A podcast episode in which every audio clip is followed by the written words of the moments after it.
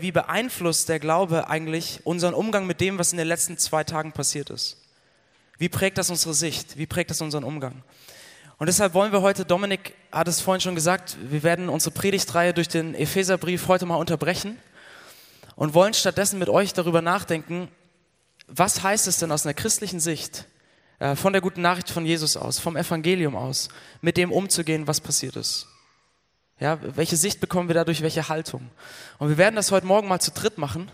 Ähm, ich werde da durch das Ganze so ein bisschen durchleiten anhand von, äh, anhand von ein paar Fragen. Und wir werden versuchen, einfach euch mit reinzunehmen in, in die Gedanken, die wir uns darüber machen oder auch in die Art und Weise, wie wir damit ringen. Ja, also wir sind da auch am Kämpfen, wie gehen wir damit um? Und äh, wir hoffen, dass es für euch hilfreich ist, um in euren Gedanken, wie ihr das einordnet, wie eure Sicht ist, da weiterzukommen, vielleicht herausgefordert zu werden. Aber wir hoffen auch, dass für diejenigen von euch, die vielleicht ganz neu in Kirche sind, sich ganz neu mit Glauben oder Gott beschäftigen oder vielleicht noch eher distanziert gegenüber Glauben sind, dass es für euch auch ein interessanter Einblick sein kann, wie denken Christen oder wie denken wir als Hamburg-Projekt eigentlich über das nach, wie, wie prägt das unsere Sicht und unsere Haltung, der Glaube. Okay? Das wollen wir heute Morgen mit euch machen. Und ich fange mal direkt an mit da eine erste Frage für dich. Ähm, das Schanzenviertel hat ja in der ganzen Geschichte des Hamburg-Projekts immer eine große Rolle für uns gespielt. Als ihr beiden angefangen habt, mit ähm, einem Team von Leuten die ersten Gottesdienste zu feiern, war das in der Schanze im Haus 73. Wir hatten unsere Büros immer da in der Susannenstraße, jetzt auf dem Schulterblatt. Und ich weiß bei dir, ich glaube, jeder Geburtstag von dir, auf dem ich war, war in der Schanze. Und äh, du hast dich mit den Barleuten auch gut angefreundet inzwischen. Ja? Also, wenn du diese Bilder siehst von Freitagabend äh, oder Freitagnacht, was, ist, was, sind deine erste, was macht das mit dir? Was ist deine erste persönliche Reaktion? Was ist dein Empfinden damit? Also man muss sich aufpassen, dass ich nicht ähm, in die Luft gehe. Also ich bin zutiefst verärgert, richtig wütend, richtig wütend. Ähm, und ich weiß gar nicht ähm, mehr über die Inkompetenz, die an den Tag gelegt wird an einigen Stellen, oder das Verneinen von was überhaupt abgegangen ist, oder das ist von einigen Leuten, oder eben tatsächlich die Gewalt und dieses sinnlose Zerstören nicht nur in der Schanze, sondern woanders auch. Und ich verurteile das zutiefst und bin richtig sauer. Ein Freund von mir, der auch Pastor ist, äh, war am Wochenende gestern, vorgestern im Jesus Center. Die haben gebetet lange und ähm, so gegen Mitternacht rückte dann die Polizei vor und äh, die haben sich überall Stangen rausgebrochen, um auf die Polizisten einzuprügeln und Steine genommen und äh, diese Pflastersteine kennt ihr von einem Schulterblatt. Und, ähm, und einige sind ins Jesus Center reingekommen. Und dieses Jesus Center hatte die Tür noch offen und hat sie aber dann irgendwann zugemacht, weil das nur noch die schwarze Kluft war und äh, hat gesagt, geht nicht mehr, wir sind voll und überhaupt. Und dann ist trotzdem noch einer reingekommen, so, und er war strunzstramm, besoffen, bis, bis zum und hat dann auch auf Macho gemacht. Oh, wir sind so die tollsten Typen. Und der, der Pastorfreund von mir ähm, musste zurückgehalten werden, sonst hätte er den verdroschen. Und so ähnlich geht es mir auch. Ähm, es ist ganz gut, dass ich dann nicht da war. Also ich habe eine tiefe Wut in mir und bin verärgert. So, so ist das ist bei mir. Ja, Dominik, die Situation, wo äh, Daniel drüber spricht, als es, als es Freitagabend in der Schanze so eskaliert ist, warst du ja auch ähm, einige Stunden erstmal mittendrin. Ja, ihr habt euch, ähm, also Dominik mit Pastoren aus anderen Gemeinden und Leuten aus dem Schanzenprojekt und anderen Christen aus verschiedenen Gemeinden, ihr habt euch getroffen im Jesus Center, um zu beten für die ganze Situation. Manche Leute waren auf den Straßen in Teams, haben für Leute gebetet, haben versucht, Gespräche zu führen. Erzähl uns doch mal, wie, wie hast du diesen Abend erlebt? Und ähm, uns als Hamburg-Projekt ist es ja ein großes Anliegen, dass wir mit Christen und anderen Gemeinden in der Stadt zusammenarbeiten, gemeinsam uns für diese Stadt einsetzen. Wie hast du diesen Abend erlebt und wie hast du auch das Miteinander mit den anderen erlebt? Gab es da irgendwelche Punkte, die euch so äh, gemeinsam wichtig geworden sind, die, ja, die irgendwie eure Sicht geprägt haben? Also erstmal war das der Hammer, das Miteinander mit äh, Jesus Center, ähm, vor allem Elim Sternschanze und waren auch noch ein paar aus anderen Gemeinden da, so vereinzelt. Und ähm, ja, ein paar wenigen von uns auch. Das waren, also ich glaube, man merkt in so Situationen, wie man halt zusammenrückt und wie das ja auch viel, also wenn du jetzt sagst, okay, wir sind ja jetzt irgendwie Kirche für diese Stadt in so einer Situation, das ist einfach viel zu groß. Also das, das kann man alleine eh schon mal nicht schaffen. Und zusammen kann man wenigstens sich dabei unterstützen, sozusagen in der äh, Hilflosigkeit, die man da auch empfindet. Und ähm, vor allem, also was uns in den Momenten wichtig geworden ist, ähm, wo jeder so an seine Grenzen kommt, sich einander sozusagen nicht aus dem Blick zu verlieren und zu sagen, okay, ich sehe gerade, einer ist echt, also mir ging das auch so, da kriecht so die Angst hoch oder der Zorn oder Hilflosigkeit oder was. Komm, wir setzen uns jetzt mal hin und kommen mal zur Ruhe und wir beten mal zusammen, was auch immer. Also ein ermutigendes Wort, ähm, dieses Zusammenrücken und zu sehen, hey, wir sind überhaupt nicht die perfekte Gemeinde. Und gerade in solchen Situationen merkt man auch seine eigenen Grenzen, der eigenen Frömmigkeit so. Und dann kommen andere Leute mit einer anderen Story, mit anderen Geschichten, mit anderen Erfahrungen und ergänzen das und heben dich hoch und du merkst einfach so gut, dass die anderen Christen auch da sind mit anderen Prägungen und anderen Sichtweisen. Also dieses Zusammenrücken von verschiedenen Gemeinden ist, glaube ich, was, was Gott auch tut in dem Ganzen. Ähm, ja, das ist so das Hauptding eigentlich, was ich gerade erstmal so.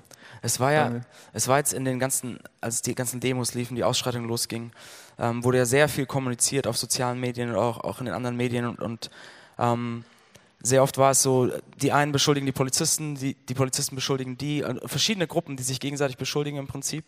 Wie, habt ihr da irgendwie für euch in einem Gebet oder in, miteinander so eine, eine Haltung gefunden, wo ihr sagt, ähm, nee, wir wollen wirklich den Menschen sehen oder wie, wie war das? Oder oder lässt man sich da leicht mitreißen, so in eine Richtung? Sehr leicht. Ich glaube, auch Kirche hat da große Verantwortung, sich nicht irgendwo von Karren spannen zu lassen von irgendjemandem. Erstmal. Wobei ich das absolut teile, was Daniel sagt. Sobald da sowas passiert, kann man sich gut vom Karren spannen lassen und sagen, absolut. das muss wirklich, da muss es ganz klare Konsequenzen geben. Und da ist, das haben wir vorhin auch nochmal gesprochen, da ist die in so Momenten ist die Polizei sozusagen auch für uns als Christen von Gott eingesetzt, als um Ordnung herzustellen wieder, ja. Wenn da so Ausschreitungen sind und so eine Gewalt herrscht. Aber ähm, was spannend war, zusammen mit Leuten zu kommen, die äh, eine Vergangenheit hatten im, im, links, im linken Lager, sage ich mal, im linksradikalen Lager sogar Christen und äh, Leute, die eine sehr konservative Prägung haben und zusammen anders miteinander umzugehen, als das oft, sag ich mal, wo man so hingedrängt wird. So, ne? Nur für die zu sein und nur für die zu sein. So. Ähm, war das ungefähr die Frage? Ja, ja total. Also, ähm, ich glaube auch, also wie, wie ihr beiden gesagt habt, ist absolut eine Linie überschritten. Wir haben ja auch ähm, an verschiedenen Stellen in der Bibel diese Aufforderung, dass wir für unsere Regierungen beten äh, und dass äh, die Staatsgewalt die Aufgabe hat, ähm, sozusagen für Recht und Ordnung zu sorgen und deswegen auch gewisse Mittel hat. Ähm, du, hast es, du hast es kurz einmal fallen lassen, dieses Stichwort Kirche für die Stadt und ich habe es auch in der Einführung kurz gesagt. Ähm, wir sagen ja bewusst, wir wollen Kirche für die Stadt sein, nicht nur Kirche in der Stadt, sondern Kirche für die Stadt, die irgendwie sich einsetzt in dieser Stadt. Und wir finden in der Bibel ja verschiedene Aufträge auch. Jesus sagt in der Bergpredigt, also auch passend zu der Situation, dass wir äh, selig sind die Friedensstifter, also die, die wirklich Frieden bringen, Frieden erhalten. Äh, er sagt, wir sollen Salz und Licht sein, also sollen diese, das, was schwierig ist in dieser Welt, erhellen, bewahren. Und es gibt diese eine Stelle in Jeremia im Alten Testament, die, die uns sehr prägt von Anfang an, wo es heißt, suche der Stadt Bestes. Also setzt euch für das umfassende Wohlergehen der Stadt ein.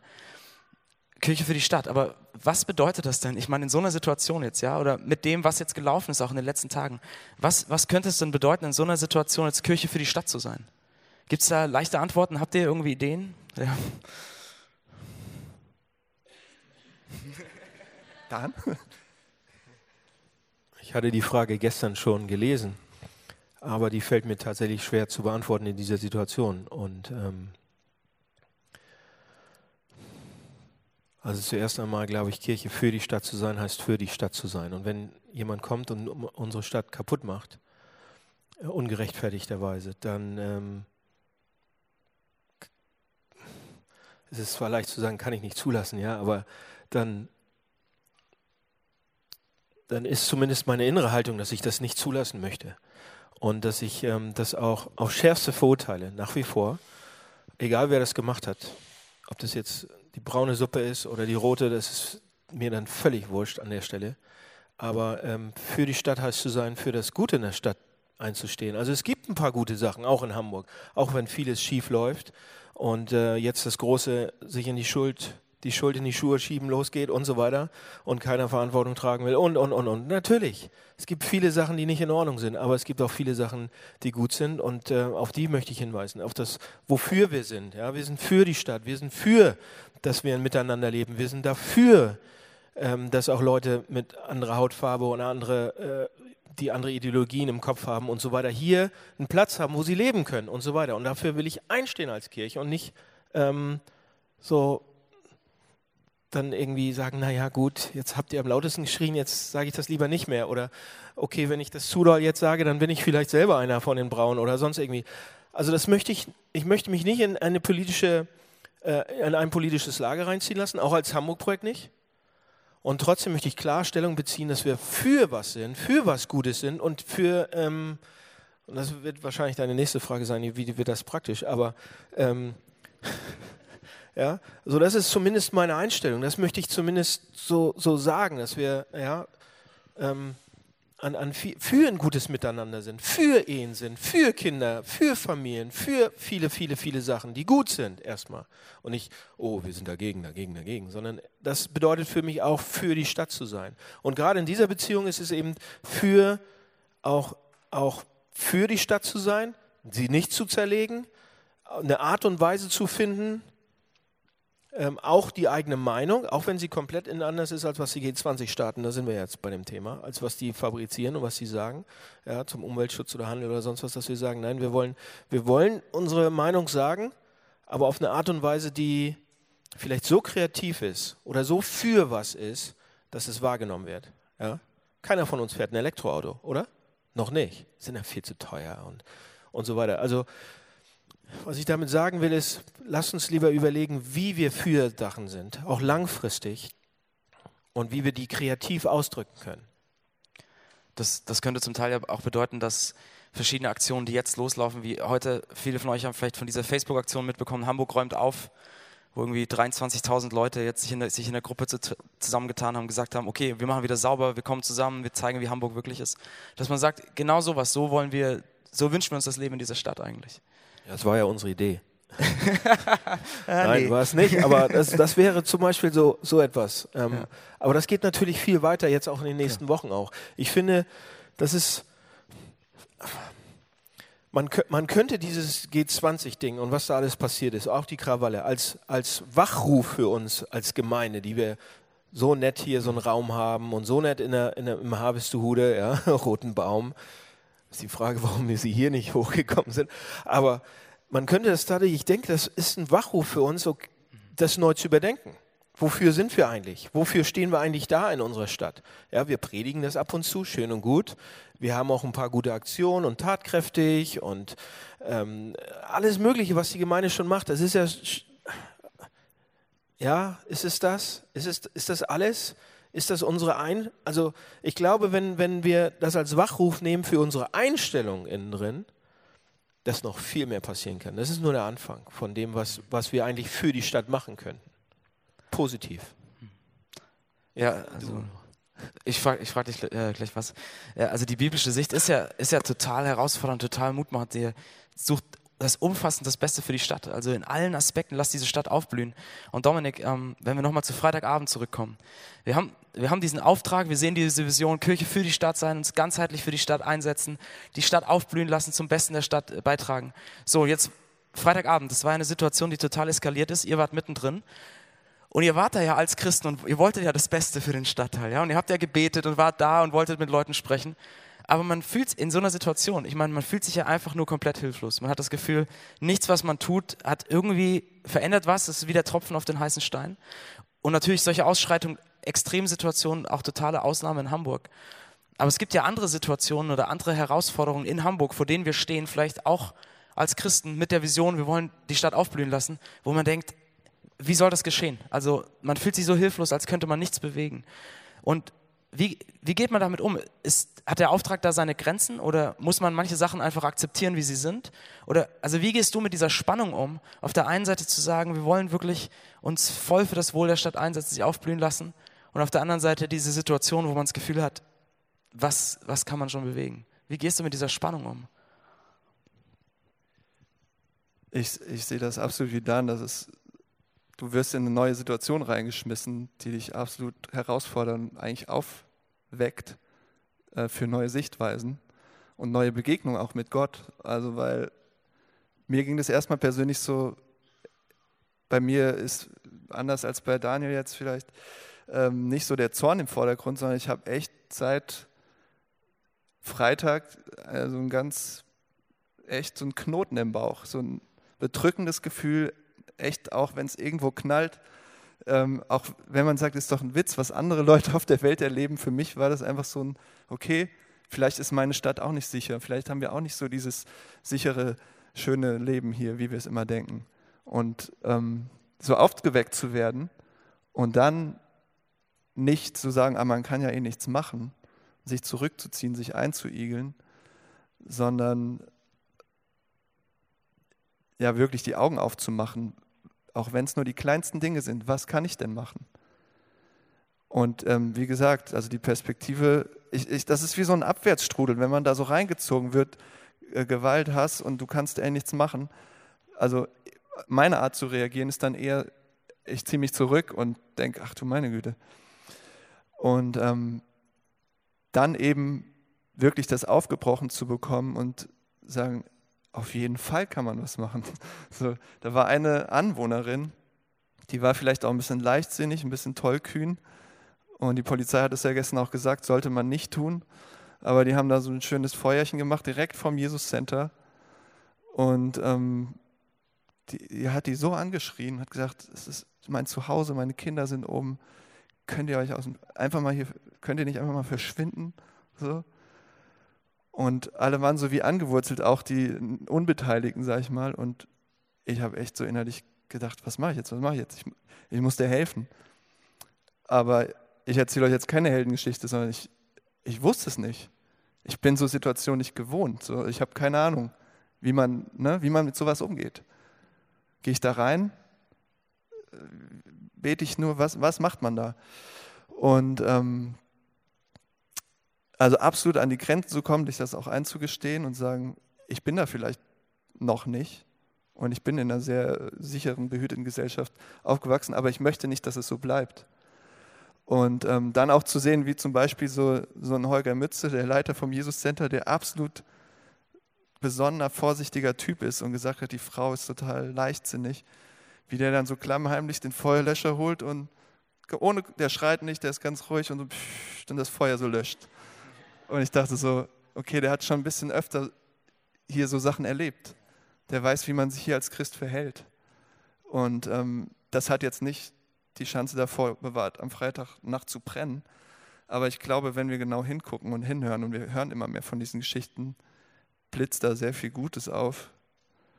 Ähm, und ähm, es ist nicht vergeblich. So. Es ist nicht wahr, dass man nichts machen kann. Und ähm, ja. Also es ist was, was ich auch persönlich total stark empfinde, diese Spannung immer wieder. Diese Spannung auf der einen Seite eine Kirche zu sein, die eine Vision für die Stadt hat und sagen, wir würden, wir träumen davon, dass die Stadt so und so aufblüht und das sich ändert und das sich ändert. Und auf der anderen Seite dann auch manchmal einfach niedergeschlagen zu sein von dem Gefühl, man kann so wenig, also ich empfinde diese Spannung auch sehr oft sehr stark. Aber äh, Domme, wie du am Ende jetzt dein letzter Satz, ähm, das ist nicht umsonst. Ich muss da denken an, äh, Paulus schreibt an die Christen in Korinth, im ersten Korintherbrief im Kapitel 15. Ähm, er sagt, alles, was ihr für den Herrn tut, alles, eure ganze Arbeit für Gott ist nicht umsonst. Ähm, und er begründet das mit der Auferstehung, weil er sagt, eines Tages schafft Gott sozusagen eine komplett neue Welt, ohne Leid, ohne Tränen, die vollkommen ist. Und alles, was ihr jetzt schon tut, was das ausdrückt, ja, und wenn es nur so klein ist, wenn es nur ist, ich lösche das erste Feuer und auch wenn ich das zweite nicht mehr löschen kann, hat einen Wert, hat, ist, ist nicht umsonst, ist von Bedeutung, weil es das ausdrückt, was Gott selbst tut. Also Daniel, kennst, wie geht es dir mit dieser Spannung? Du bist jemand, der viel träumt, auch für die Kirche, auch für die Stadt. Wie, wie erlebst du das dann?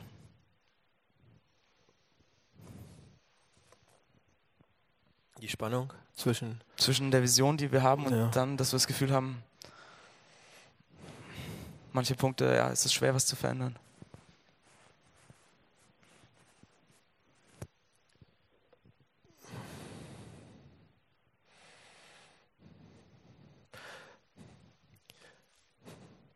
Manchmal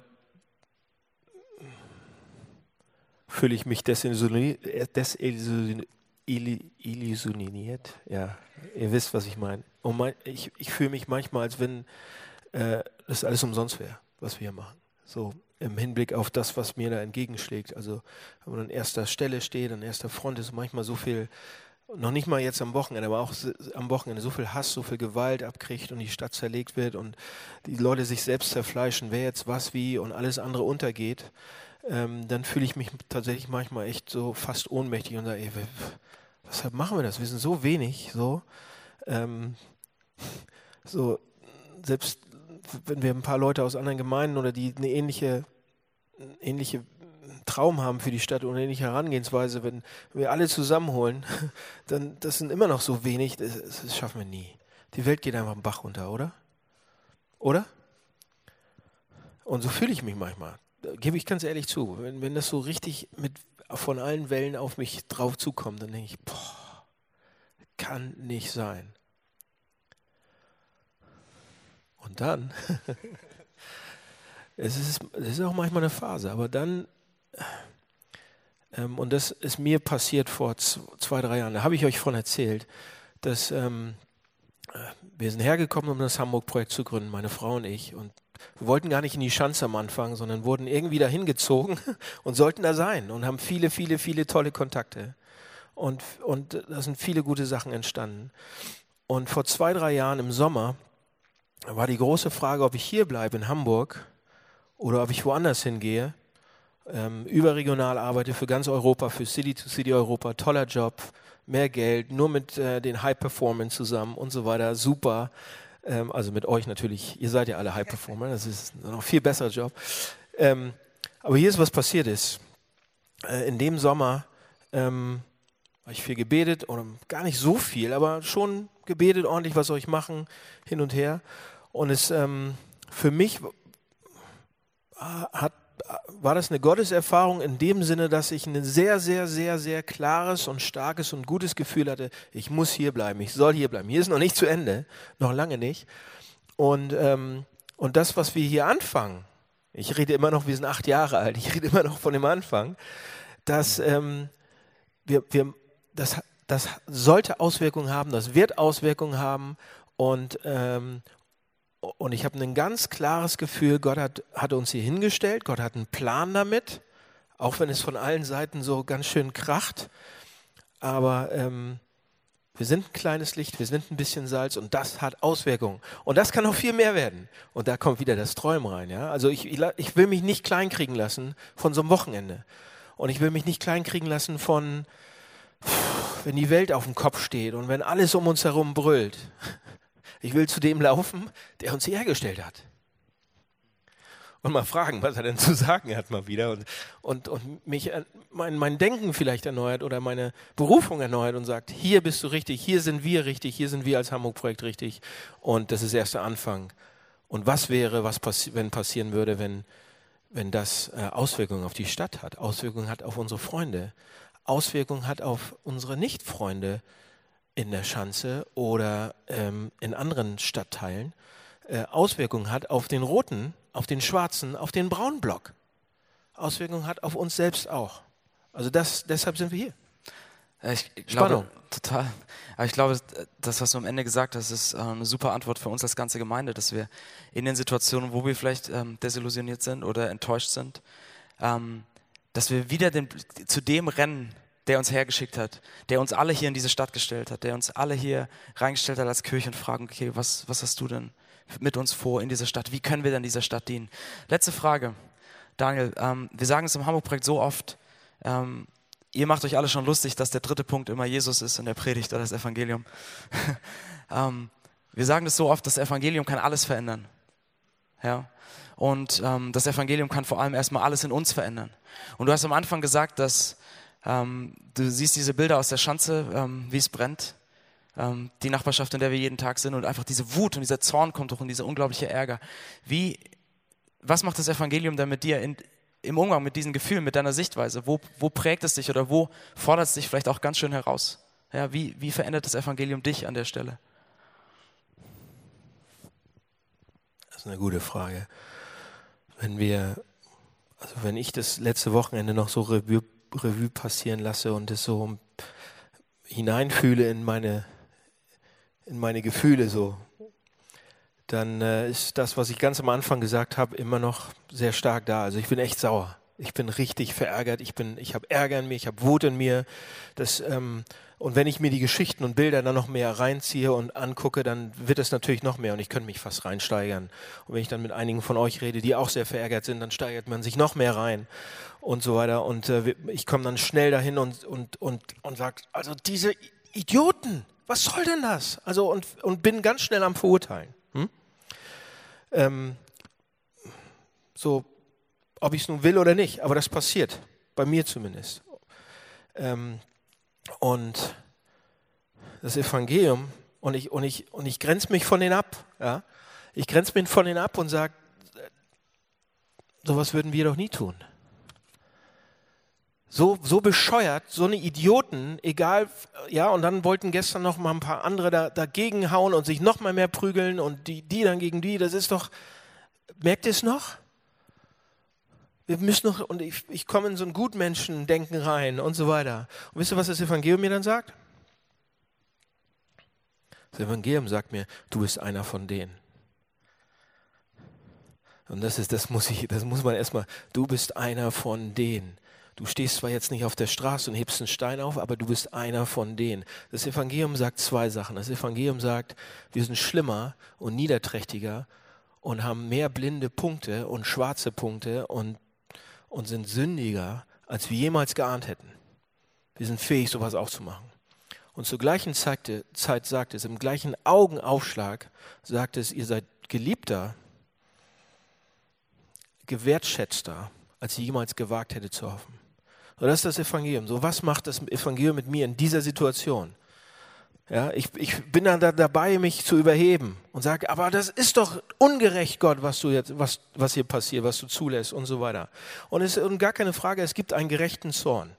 In Hebräer, der Hebräerbrief spricht an einigen Stellen davon, dass Gott zornig ist, dass Gott ärgerlich ist über Ungerechtigkeit, über dass Leuten wehgetan wird, über dass Leute diskriminiert, diskriminiert werden, über das und so weiter. Gott ist auf jeden Fall zornig und es gibt auch für uns Christen eine, eine, eine, eine gerechte, einen gerechten, guten Ärger so oder Wut, den man auch haben kann gegen so eine Sachen. Aber das Evangelium fragt dann, fragte mich, Daniel, warum bist du jetzt ärgerlich? Und wenn ich das gut beantworten kann und sagen, weil du auch ärgerlich bist, Jesus, dann ist das gut. Aber das Evangelium fragt tiefer und fragt, warum bist du jetzt so ärgerlich? Und wenn ich mir die Frage ehrlich stelle, dann ist es auch, na, warum? Ja, weil ich das nicht so gut finde, wenn Hamburg so schlecht dasteht in der Welt. Ist doch blöd. Ja, wir haben es nicht im Griff. Unsere tolle Stadt. Stereotypen.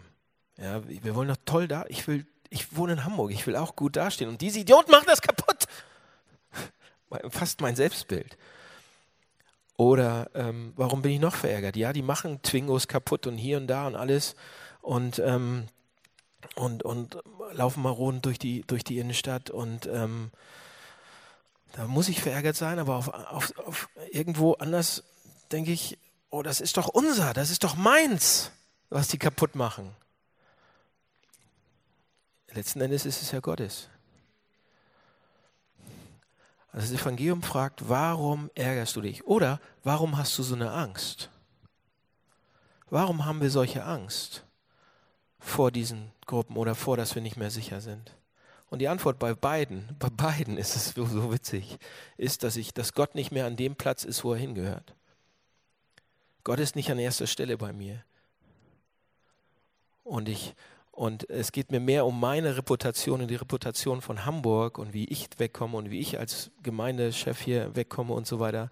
Geht mir mehr darum, als wie Gott da steht und was Gott in meinem Leben gerade ist. Und wenn ich Angst habe, dann geht es mir mehr darum, um meine Sicherheit und wie ich da wieder rauskomme. Und ich vertraue Gott an der Stelle nicht, dass er mich sicher halten kann. Er hat es versprochen. Er hat, er hat zwei Sachen auf jeden Fall versprochen. Ich werde immer, immer, immer bei dir sein. Ja, und ich werde dich beschützen. Wie das genau aussieht, weiß ich nicht. Aber da vertraue ich in dem Moment nicht drauf. Oder ich werde immer und immer und immer bei dir sein und ich will, dass es dir gut geht. Auf deiner Stadt. Vertraue ich in dem Moment. Das Evangelium an der Stelle, wenn es fragt, warum bist du so sauer gerade? Warum bist du so verärgert auf diese Situation, auf diese Menschen und dann verurteilend? Du bist kein Stück besser. Ja, an vielen Stellen bin ich genauso und mache gegenüber Gott genau die gleichen Sachen, die die gegenüber der Stadt machen. Mit meiner Frau, mit meinen Kindern. Ich bin auch ungerecht. Heute Morgen, heute Morgen stehe ich an der Ampel, vor mir ein alter Passat, Dreier Passat, schwarze Scheiben, kurbelt das Fenster runter, schmeißt was raus. Dieser Sack, der macht meine Stadt auch noch dreckig. Ja, das war meine Reaktion. Und der nächste Gedanke war dann, oh, aber das ist doch, das mache ich, ich habe ja noch nie was rausgeschmissen aus dem Fenster. Ne? Ich bin ja so viel besser als der. Und das Evangelium, und in dem Moment kam dann, kam dann so, Daniel, du bist nicht ein Stück besser. Und das ist schwer zu schlucken. Das ist, Leute, das ist vom Evangelium die schwere Seite zu schlucken. Ich bin nicht ein Stück besser, oftmals. Ich habe Gedanken, die gehen nicht. Vielleicht nicht die Taten, zum Glück. Aber ich habe Gedanken, die gehen nicht. Die gehen nicht auf ein weißes Blatt Papier. Und das zeigt uns das Evangelium. Und, und natürlich können wir gerecht zornig sein auf Sachen. Aber wir sind, wir sind es nicht. Da mischen sich immer Sachen so rein. Und das zeigt uns das Evangelium. Und deshalb brauchen wir das als diese Gemeinde.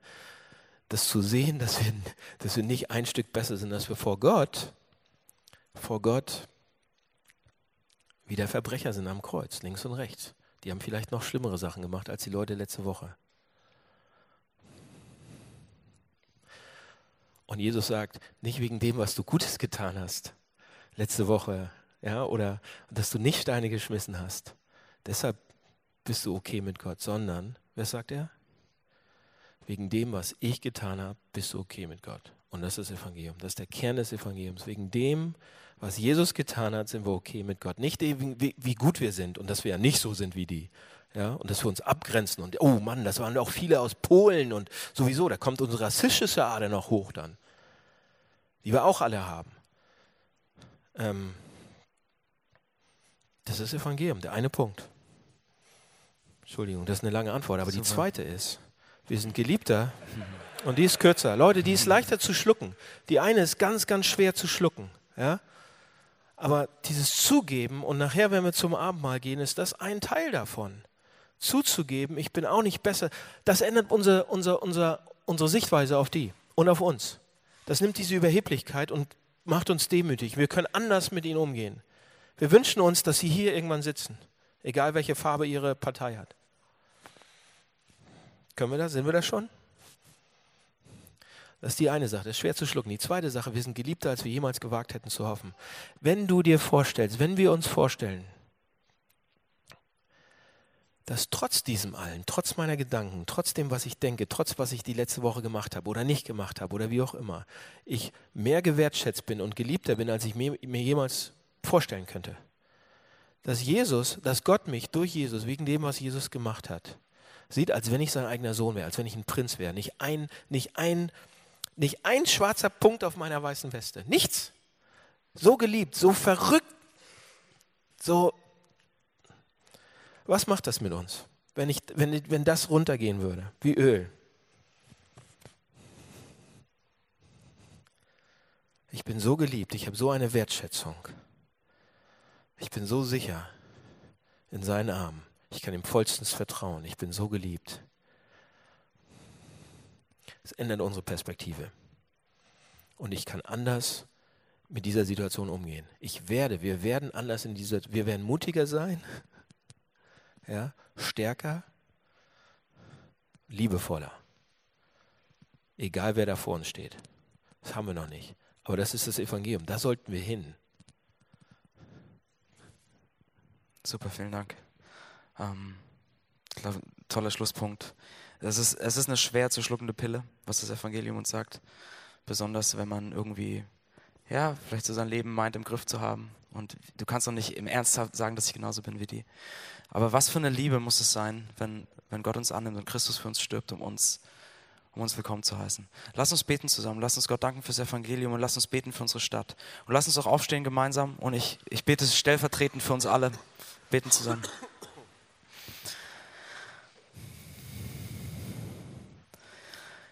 Jesus Christus, wie, wie unendlich groß muss deine Liebe für uns sein? Dass du uns annimmst, dass du uns deine Söhne und Töchter nimmst, dass du bereit warst für uns zu sterben, obwohl wir kein Stück besser sind als äh, ja, all die Leute, die hier die Steine geschmissen haben. Selbst wenn wir sie vielleicht nicht geschmissen haben, wir werfen sie ständig in unseren Herzen, in unseren Gedanken, in unseren Worten auf andere, wie wir auf andere runterschauen oder sie verachten. Jesus, wie groß ist deine Liebe, dass du uns trotzdem annimmst und trotzdem liebst und dass du all diesen Dreck auf dich nimmst und daran stirbst am Kreuz. Wir danken dir dafür. Und Jesus, wir wollen dich bitten für unsere Stadt. Wir wollen dich bitten für all, diese Leu für all die Leute, die ähm, durch die Ausschreitungen Eigentum verloren haben, ähm, die zu Schaden gekommen sind, die, äh, deren Läden gerade geschlossen sein sind, die nicht äh, arbeiten können, die ja, vor den Scherben ihrer Existenz stehen. Wir möchten dich, möchten dich bitten für sie, dass die, ähm, dass die Bundesregierung und die Regierung in Hamburg schnelle und gute Wege findet, um zu helfen. Dass du uns ähm, motivierst und sendest und die Gemeinschaft in dieser Stadt, von den Bürgern dieser Stadt, äh, auf eine Art und Weise aktiv wird, dass diesen Leuten geholfen wird und sie aufgefangen werden. Bitte sei du ihnen ganz nahe und gib ihnen eine Perspektive, gib ihnen Hoffnung, eine Zukunftsperspektive. Und Vater, wir bitten dich für all die Verletzten ähm, und auch ganz besonders die verletzten Einsatzkräfte, die behandelt werden, die sich erholen müssen, die vielleicht auch wirklich äh, Traumata haben, mit denen sie arbeiten müssen in den nächsten Wochen und Monaten. Wir bitten dich, dass du sie ähm, bewahrst und schützt, dass du sie gesund machst und dass du ihnen hilfst, mit dem Erlebten umzugehen. Und Vater, wir bitten dich für das Miteinander in unserer Stadt. Ich bitte dich, dass wir in dieser Stadt all den verschiedenen Gruppen, die verschiedenen Hintergründe, die wir haben, die verschiedenen Vorstellungen, die wir haben, dass wir ein Miteinander, dass du uns ein Miteinander schenkst, eine Diskussionskultur oder auch eine Streitkultur, wo wir über Dinge, wo wir unterschiedlicher Meinung sind, wirklich streiten können, ähm, sprechen können, aber auf eine Art und Weise, die ähm, wertschätzend ist, die, ähm, die liebevoll ist, wo niemand zu Schaden kommt, sondern wo es wirklich um die Sache geht und nicht Personen zu Schaden kommen. Jesus, wir brauchen dich und wir brauchen deine Gnade und wir brauchen deine Sicht, um so das Leben in dieser Stadt gestalten zu können. Und ich bitte dich, dass du uns als Gemeinde, wie, wie Daniel und Dominik das gesagt haben, dass du uns wieder einen neuen, neuen Schwung gibst, einen neuen Blick nach vorne. Neu diese Überzeugung, ja, weil du an unserer Seite bist, weil du mit uns bist, können wir uns einsetzen, können wir was bewegen. Bitte segne du uns und, und sende du uns neu in diese Stadt. In Jesu Namen. Amen.